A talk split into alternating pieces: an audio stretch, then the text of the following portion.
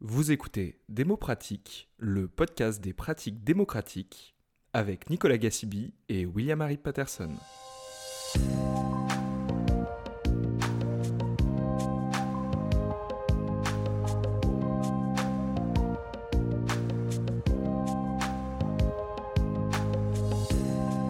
Bonjour à tous et à toutes, merci de, nous rejoindre sur ce podcast. Aujourd'hui, nous allons discuter avec euh, Juliette Rode, euh, Juliette Rod, Nicolas et moi-même, nous sommes connus tous les trois en master. Nous avons fait le même master, le master général de la concertation.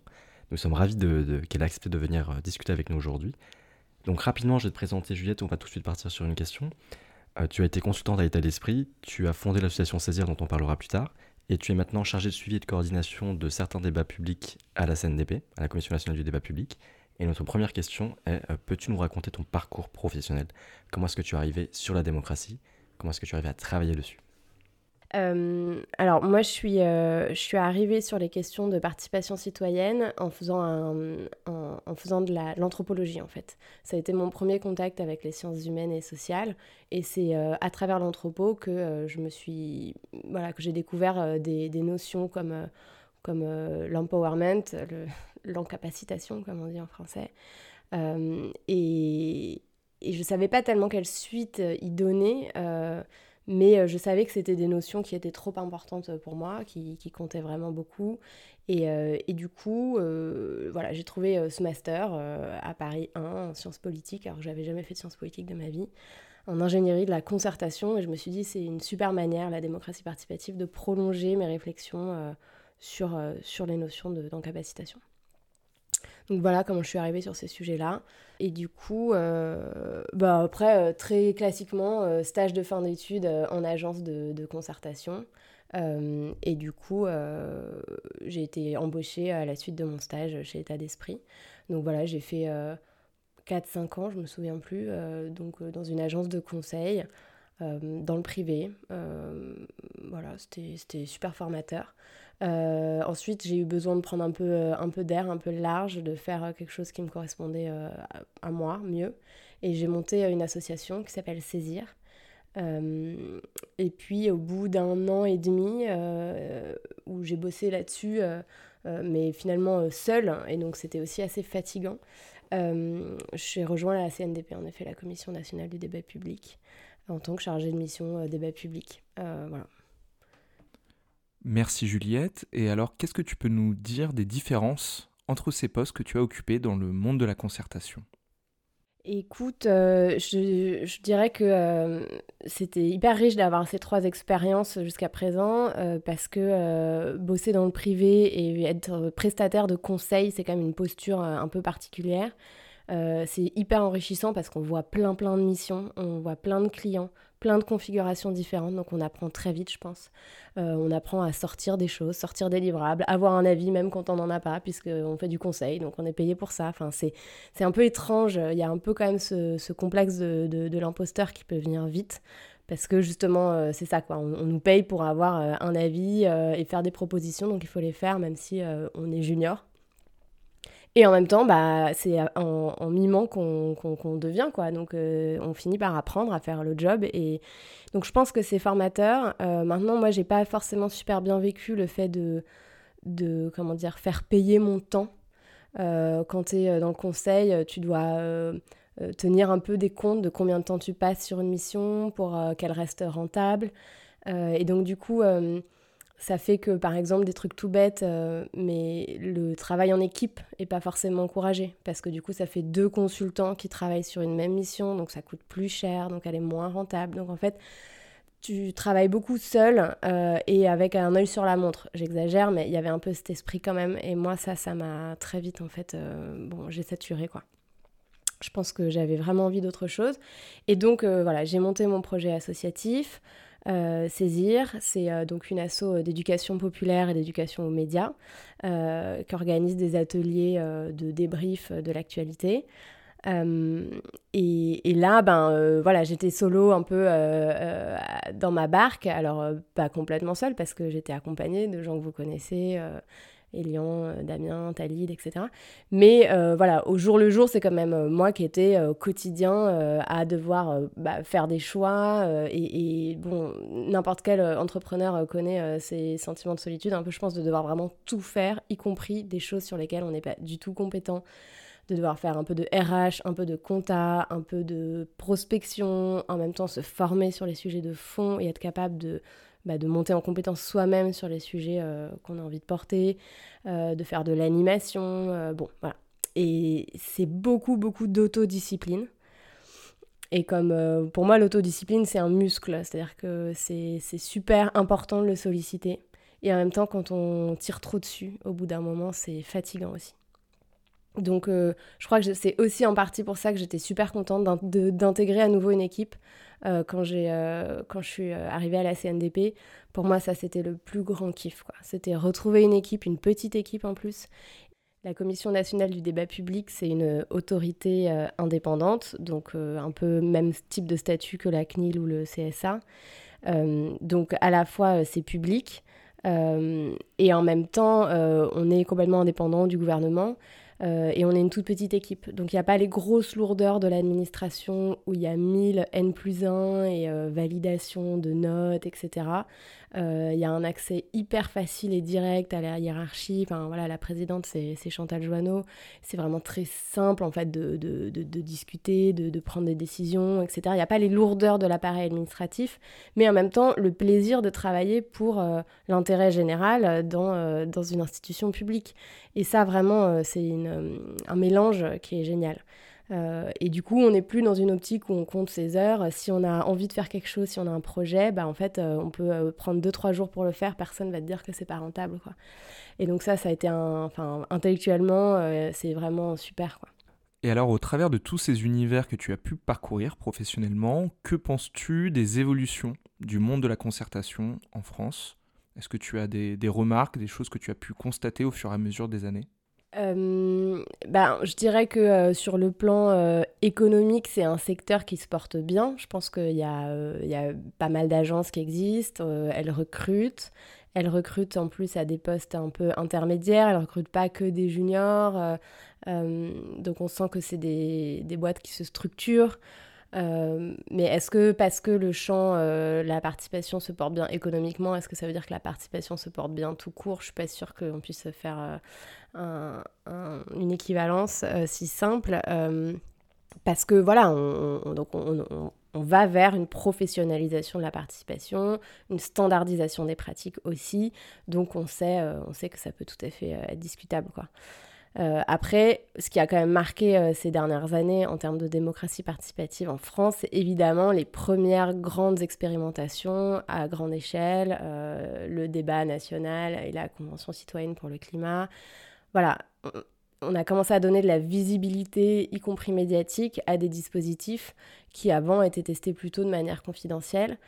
Et je pense que c'est bien, mais c'est vrai que euh, voilà, moi je peux pas m'empêcher, parce que peut-être que je suis de nature un peu pessimiste, mais de me dire, mon Dieu, euh, tout ce qui n'a pas marché, tout ce qui n'a pas été bien fait, ça décrédibilise en fait euh, complètement la démocratie participative pour les gens quoi. Et, et, donc du coup ça sape un travail de fond qui est quand même mené par d'autres gens. Euh, et ça invisibilise euh, tout ce qui s'est bien passé aussi. C'est-à-dire que dans la Convention citoyenne pour le climat, je pense qu'il y avait plein de choses qui ont été formidables, mais le fait qu'il y ait si peu de liens à la décision politique, ça en fait forcément un dispositif hyper déceptif. Et euh, du coup, voilà, parfois je me dis c'est juste dommage, quoi. Alors merci Juliette. Et euh, donc justement dans ce, cadre général de la concertation, de la participation citoyenne et, plus généralement de la citoyenneté en France, euh, toi tu as fait le choix de t'investir personnellement, tu nous le disais, dans l'association Saisir. Euh, est-ce que tu peux nous en parler davantage, nous dire bah, comment t'es venue cette idée, pourquoi, quels étaient les, les objectifs généraux de cette association? Alors ouais, c'est une asso que j'ai créée en partant de l'idée qu'on euh, se soucie beaucoup de la participation euh, du public en démocratie participative, en disant, en précisant toujours que le préalable pour participer, c'est d'être bien informé. Et je trouvais qu'on passait très vite sur cette question d'être bien informé. Et en fait, euh, moi, je buguais un peu dessus, quoi. Je me disais, mais être bien informé, c'est pas que juste avoir eu une belle plaquette de com, quoi, qui résume bien les enjeux c'est quand même une vraie galère et je me sentais moi-même dans ma vie personnelle vachement en galère dans ma manière de m'informer et de me tenir, euh, de me tenir à jour sur des sujets d'actu, etc. Euh, et je me disais, mais j'avais un peu un malaise avec ça. À la fois, je me disais, mais en fait, euh, moi, je suis là, euh, j'ai fait des études, euh, je suis plutôt euh, dans un CSP. Si moi, j'arrive pas à, m'informer, à me sentir légitime, à prendre position dans les débats d'actualité sur les sujets du moment, qui? Enfin, je veux dire, est-ce que j'ai un problème? Est-ce que je suis toute seule? Du coup, voilà, j'ai réfléchi un peu à ça et je me suis rendu compte qu'en fait, il y avait mille et une raisons pour lesquelles j'étais, je ressentais ce malaise vis-à-vis de ma, capacité à, me sentir bien informée. Euh, voilà, j'ai essayé de les lister en fait, donc euh, euh, je vous en donne quelques-uns, mais tout bêtement, l'idée qu'il y a plein d'enjeux qui sont ultra complexes, et voilà, moi j'ai jamais fait d'économie dans ma vie. bon, bah, dès que ça parle de dette, de PIB, ben, je, J'y arrive, hein, je suis vaguement, mais je veux dire, je comprends pas vraiment de quoi on parle. Et euh, dès que c'est des sujets un peu techniques, euh, bioéthiques, géopolitiques, enfin, il y a plein de sujets d'actu qui demandent d'avoir un background qu'on n'a pas forcément. Donc voilà, la complexité des enjeux, euh, la, brutalité parfois du débat public, hein, avec, on parle souvent de, de, culture du buzz, du clash, qui, sont hyper énergivores quand on essaye de suivre des émissions, etc. Il y a les bulles de filtre créées avec les algorithmes, il y a toutes les pièges, les fake news, etc. Enfin, euh, bref, j'ai fait une liste un peu, euh, un peu exhaustive de, tous ces obstacles euh, qu'on doit surmonter pour se sentir serein et bien informé. Et je me suis dit, mais c'est pas que moi en fait, c'est sûr. on est dans un environnement informationnel super dysfonctionnel. Et, donc je me suis dit, il faut qu'on qu'on en parle et euh, il faut qu'on prenne un peu le, taureau par les cornes. Et euh, cette association, c'est ça. C'est euh, voilà, je l'ai appelé saisir parce que c'est à la fois c'est comprendre, piger, et en même temps c'est s'approprier, faire le tour un peu avec sa main, attraper. C'est vraiment voilà pouvoir reprendre un peu la maîtrise de la manière dont on s'informe pour se sentir plus légitime à se positionner dans le débat public. Et pour entrer un peu plus dans le détail, du coup, ces ateliers que tu fais avec ton association Saisir, en quoi ils, consistent, quels sont les objectifs et peut-être quelles sont les actualités à venir euh, de l'association? Bah En fait, ces ateliers, ils partent euh, du constat que quand on s'informe, euh, on est presque toujours seul.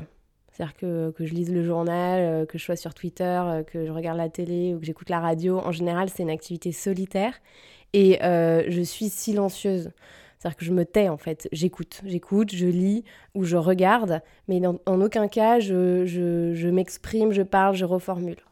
Euh, et donc du coup, avec euh, les ateliers de débrief collectif de l'actualité de, de, Saisir, l'idée c'est d'inverser un peu ces deux variables-là, en disant mais pourquoi est-ce que quand on s'informe finalement, on le fait pas à plusieurs en se répartissant un peu les tâches, parce que c'est quand même euh, gros, enfin je veux dire, l'actualité, il y a quand même plein de choses, plein de sujets hyper complexes, etc. Donc on peut peut-être s'entraider.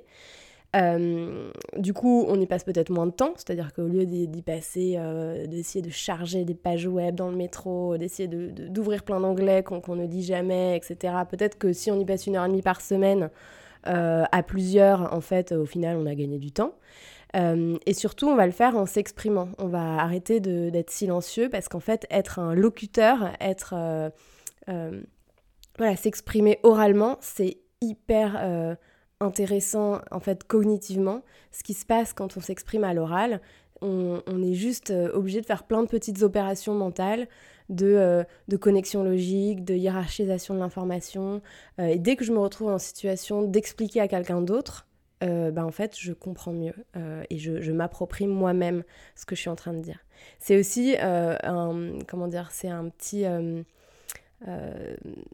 ça, met aussi des petites barrières, c'est-à-dire que, par exemple, quand je lis un texte, si je bute sur une notion ou un concept que je maîtrise pas très bien, je vais passer par-dessus je vais pas forcément, je vais pas tout arrêter et me dire stop, je vais euh, aller chercher la définition de ce terme et de ce concept.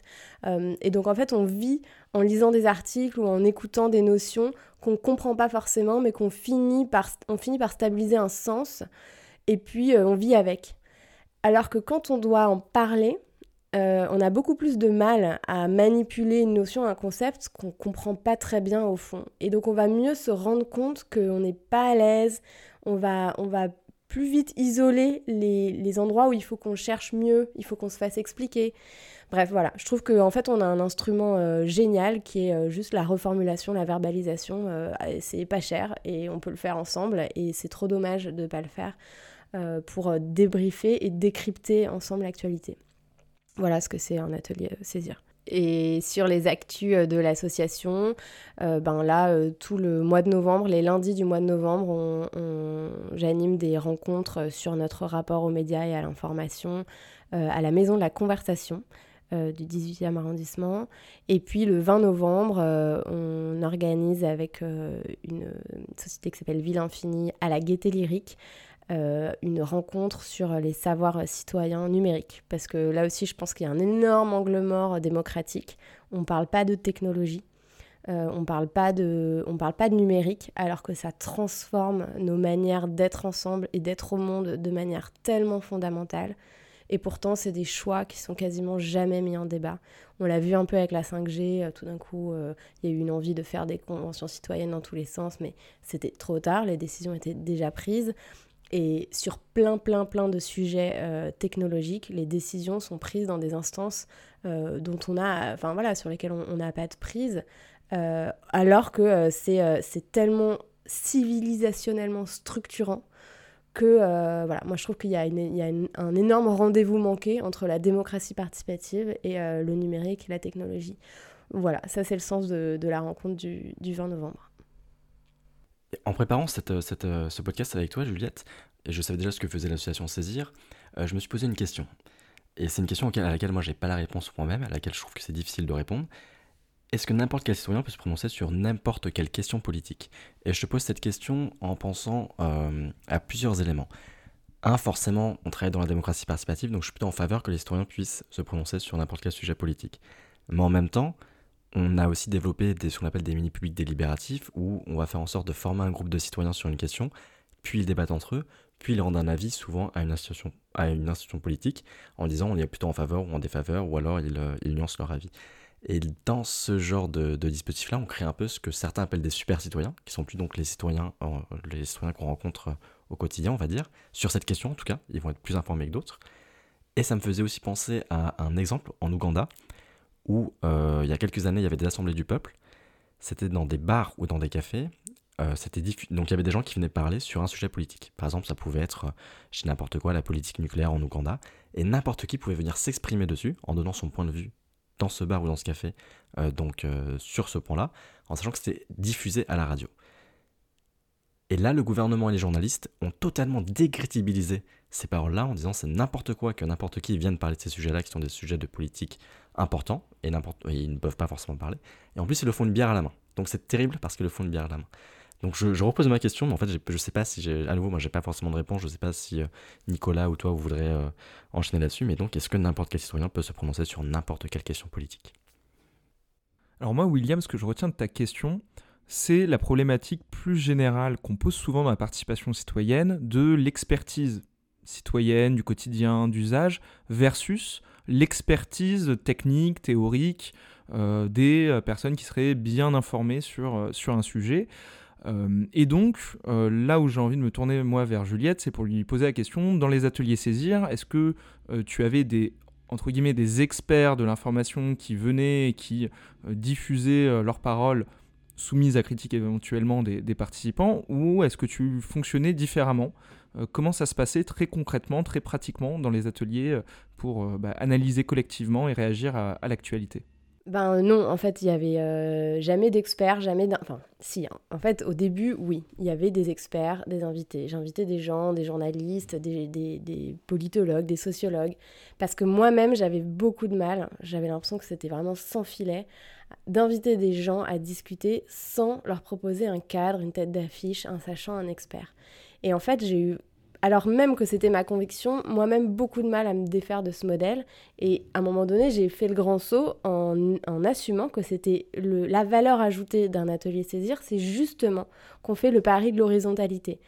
Et tout le monde, toutes les structures qui euh, allaient euh, accueillir un atelier saisir, avaient ce moment de doute, de peur, en disant mais attendez, et si les gens disent n'importe quoi? Et s'il y a des complotistes? Et s'il y a des extrémistes? Qu'est-ce qu'on dit? Et s'il y a des gens racistes? Comment on fait? Et c'était vraiment cette peur du sans-filet. On a tous vachement de mal à s'affranchir en fait, d'avoir une verticalité dans les échanges avec quelqu'un qui surplomberait par son savoir, même si est, euh, c'est la personne la plus adorable du monde, et ben elle est quand même dans une position de surplomb. Et donc voilà, un atelier euh, de décryptage de l'actualité Saisir, c'est un atelier sans experts où tout le monde a euh, accès à la presse du jour. C'est-à-dire que je vais vraiment concrètement au kiosque, j'achète les journaux du jour, j'achète les hebdos du moment et j'essaie de prendre évidemment toutes les couleurs politiques et journalistique euh, du spectre. Euh, je mets à disposition des tablettes tactiles connectées pour que les gens fassent en fait ce qu'ils feraient à la maison chez eux, c'est-à-dire qu'ils aillent chercher en live, en direct, ensemble, les infos. Ils vont sur Wikipédia, ils vont sur le site du Parisien, et ils discutent ensemble de ce qu'ils arrivent à agréger comme, comme connaissances et, et, comme savoir.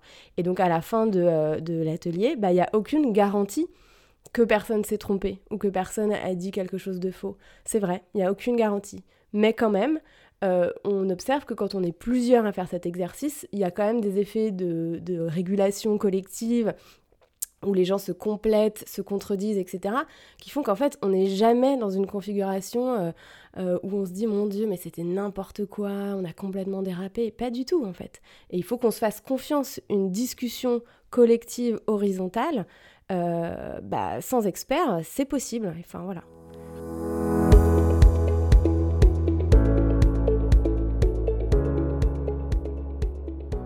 Nous allons maintenant passer à nos questions signatures. Alors une question signature, c'est une question qu'on pose à tout le monde, à tous nos invités.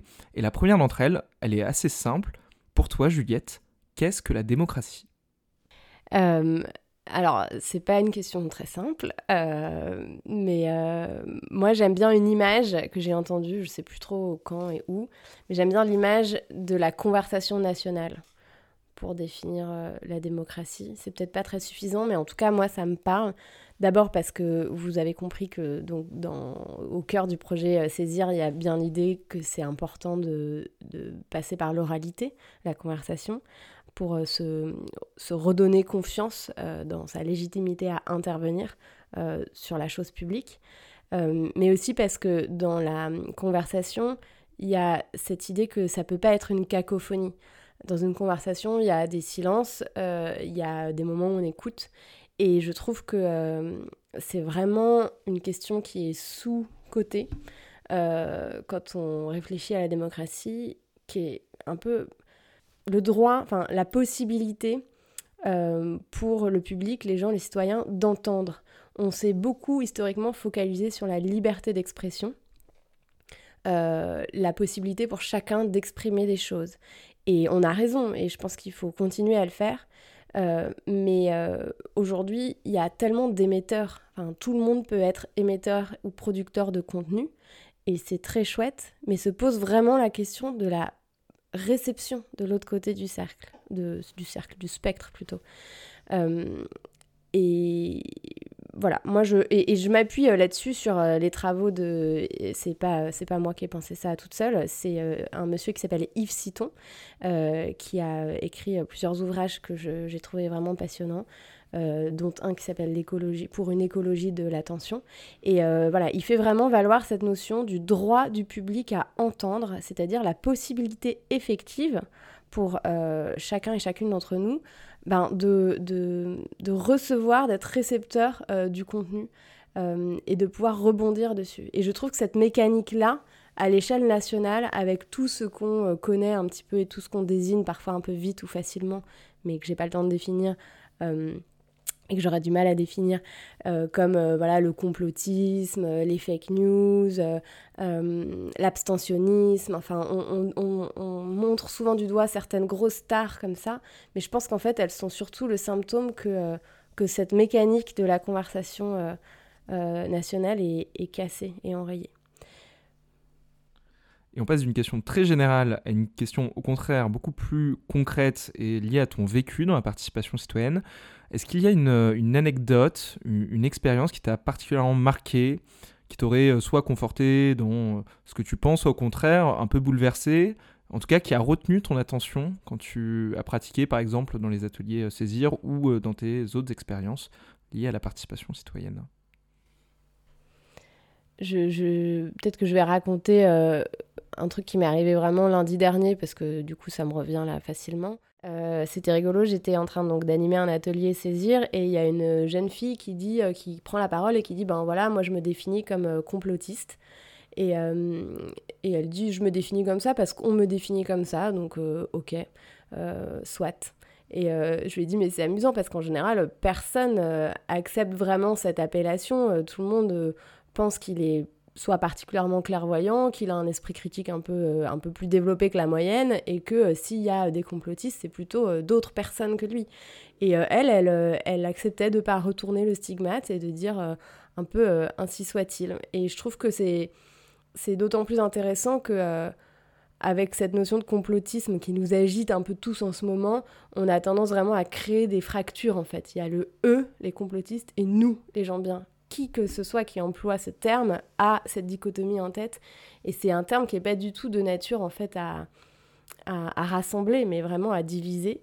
Et, euh, et elle, c'est un peu comme si elle avait... Euh, elle mettait un peu un stop euh, à la mécanique infernale et en disant voilà c'est dépassons le sujet et voilà j'ai trouvé qu'elle était assez maline en fait et pareil toujours dans le registre des anecdotes une question une double question qu'on a bien posée, c'est quelle est ta plus grande fierté en matière de pratique démocratique ou professionnelle, soit quelque chose que toi tu as fait, soit quelque chose que tu as observé ailleurs, et quelle est ta plus grande déception? Alors, euh, fierté, je sais pas, mais disons qu'il y a quelque chose qui a un peu marqué un avant et un après. C'est euh, le moment où j'ai décidé que euh, faire de la com, parce qu'au début quand j'ai commencé, j'étais dans une agence qui faisait de la concertation et de la communication, et je me disais ouais mais la com c'était pour moi la version un peu, euh, un peu dégradée, un peu vendue. Euh, et à un moment donné je me suis dit mais en fait pas du tout. Communiquer, c'est considérer. Et au sens de la, considération, au sens presque du, de, de, l'attention, du soin, et en même temps euh, de l'estime. Et je trouve qu'il y a vraiment, il faut vraiment remettre ces notions-là au cœur de, des pratiques participatives. Et voilà, pour moi, c'était un peu un déclic et qui me guide depuis. Donc euh, euh, voilà pour, euh, pour ce qui est peut-être du, positif. Et alors quelque chose, une déception. J'aurais tendance à dire qu'il il y a quelque chose d'assez frustrant, qui est un peu une impasse, je trouve, quand on s'occupe de démocratie participative. C'est que souvent, bah, on est dans des structures, donc soit privées, soit associatives, soit institutionnelles, euh, avec des pratiques managériales euh, qui sont parfois pas très alignées, enfin, comme partout ailleurs, quoi. C'est-à-dire qu'on ne se pose pas vraiment la question de la démocratie en entreprise, de la démocratie de nos structures. Et quand on se la pose, c'est tellement énorme, le travail est tellement grand pour être parfaitement aligné entre euh, ce qu'on prône, ce qu'on fait, comment on est organisé en interne, etc., que j'ai aussi vu ou observé des structures qui pouvaient se noyer là-dedans, en se disant d'abord on est parfait, et ensuite on, on pourra exercer notre mission d'une manière complètement alignée, et du coup ça devient leur mission de bien s'organiser en interne, et c'est complètement louable, mais en même temps, euh, c'est tellement un énorme défi que parfois c'est un frein, quoi, une vraie impasse. Et voilà, je trouve que c'est le petit caillou dans la chaussure quand on fait de la démocratie participative, c'est quel degré d'alignement on arrive à avoir entre euh, ce qu'on fait et ce qu'on dit. Et euh, je pense qu'il faut chercher à être aligné, mais parfois trop, c'est aussi complètement inhibant, quoi. Merci Juliette. On passe à notre dernière question signature. Juliette, si quelqu'un vient te voir et te demande voilà, j'aimerais faire des pratiques plus démocratiques dans mon entreprise, dans mon association, dans ma collectivité. Qu'est-ce que tu lui conseillerais de faire de manière très concrète, très pratique et très terre à terre? Ben, toujours un peu en lien avec ma marotte, euh, la question un peu du, rapport à l'information. Je dirais que un peu la première chose qu'il faut faire, c'est questionner euh, son, son, rapport à l'information, son hygiène informationnelle quelque part, et, et peut-être penser un peu sa routine. voilà, on, est tous assez attentifs à ce qu'on mange au petit déjeuner, au sport qu'on fait, aux produits ménagers ou cosmétiques qu'on utilise. Ben, je pense qu'il faut vraiment commencer par avoir la même, la même attention et la même euh, voilà, euh, vigilance, pas méfiance, mais de vraiment se dire qu'est-ce qui euh, me fait du bien et de quoi j'ai besoin pour me sentir serein et légitime à prendre part à des discussions avec mes pairs sur des sujets d'intérêt général. Merci beaucoup Juliette, merci pour toutes tes réponses, pour les questions aussi qui ont été soulevées durant ce podcast. si jamais il y a une dernière chose que tu veux dire, je te repasse la parole. Non, rien de particulier. Merci beaucoup à tous les deux euh, d'être venus, en effet, jusque, jusque chez moi pour écouter euh, ce que j'avais à dire.